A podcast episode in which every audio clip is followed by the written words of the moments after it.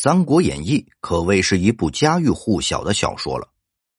看过《三国演义》的人，一定都听过司马懿这个名字。他是曹操阵营中的大脑，最后完成统一大业的也是司马懿的后代。他的后代结束了三国时代，建立了晋朝。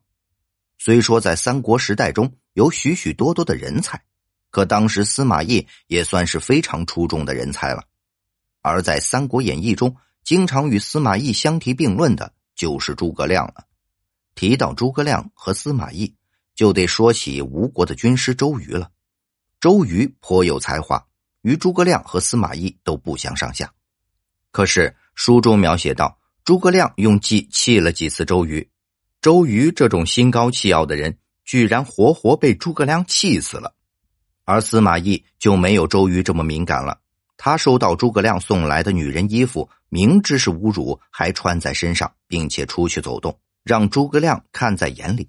这可以看得出两个人的心胸气量有天差之别。虽然两人的才华差不多，不过即使是像司马懿这么聪明又有才华的人，也有一个令司马懿忌惮的人。但这个人并不是司马懿的主公曹操。当司马懿是一个小县令的时候，司马懿并不敢直视曹操的眼睛。可是这仅仅是因为曹操非常善于揣度人的心思，而司马懿的心思活络，每天想的事情非常多，因此才不敢直视曹操。他怕被曹操看穿自己的心思。后面在司马懿追随曹操之后，曹操数次跟曹丕交代，以后一定要注意司马懿。不要重用他，这里我们就可以看出来，曹操也是一个非常聪明的人，早早就看穿了司马懿不是一个简单的人。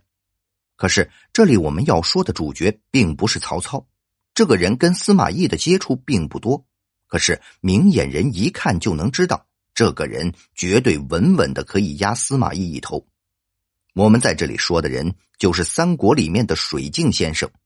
水镜先生在三国的人气非常高，庞统曾不远千里赶去拜访水镜先生。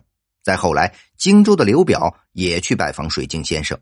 可是，水镜先生几句话便看出来刘表不是一个成大事的人，仅仅从几句话就能判断出来刘表是一个无能的人，一定是守不住荆州的。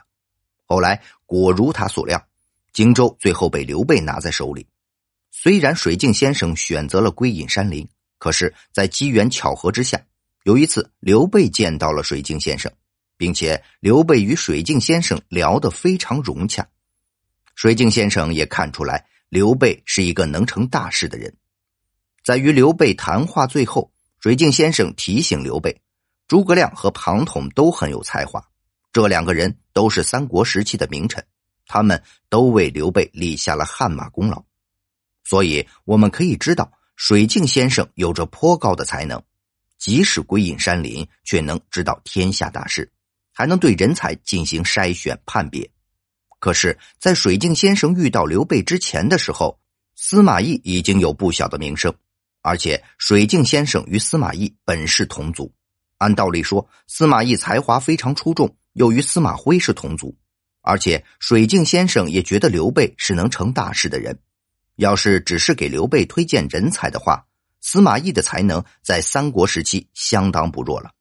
可是水镜先生却只推荐了庞统和诸葛亮，这其中可能有一个原因，是因为当水镜先生遇到刘备的时候，刘备并没有什么发展，而即使水镜先生把司马懿推荐给了刘备，司马懿也不一定看得上刘备，而且司马懿的志向并不仅仅只限于当人的臣子。而水镜先生不仅了解司马懿，也了解刘备，所以说水镜先生并没有建议刘备将司马懿纳入麾下，而是任由司马懿追随了曹操。还有一件非常微妙的事情是，司马懿拥立曹操称帝的时间是水镜先生刚刚去世不久的时候，而且曹操当时非常的信任司马懿，这使得司马懿成了开国功臣。最后，司马懿的后代发生叛乱，夺取了政权，并且灭掉了三国，建立了晋朝。因此，我们可以得知，司马懿最怕的并不是诸葛亮，而是水镜先生。